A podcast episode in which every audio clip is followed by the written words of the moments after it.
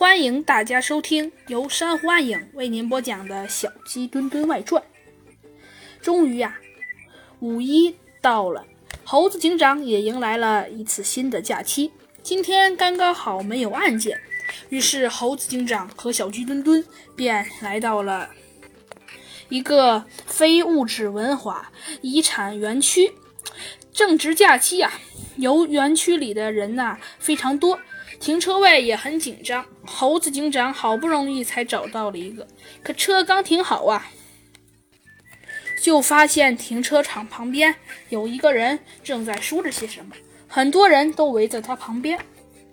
只见那位先生说：“各位先生、小姐们，来碰碰运气吧！茶碗猜球，赢了赚十元，输了只要五元哟。”一声吆喝从前面围观的人群里面传了出来。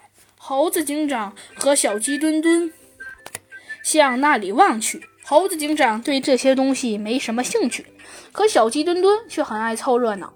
一听到吆喝声，立刻屁颠儿屁颠儿的跑了过去。你这个游戏怎么玩？有个年轻人问道。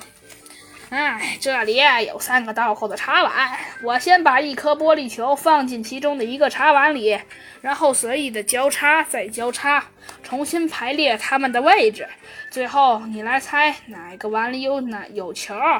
摆摊的草帽男说道。嗯，好，我猜一把。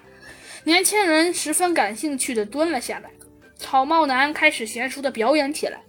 三个倒扣的茶碗在白布上滑来滑去。令人眼花缭乱，根本就记不住刚刚盖住的玻璃是哪个碗。当曹梦楠停下来时，年轻人实在是有些摸不着头脑，只好闭着眼睛瞎猜一气，说道：“这个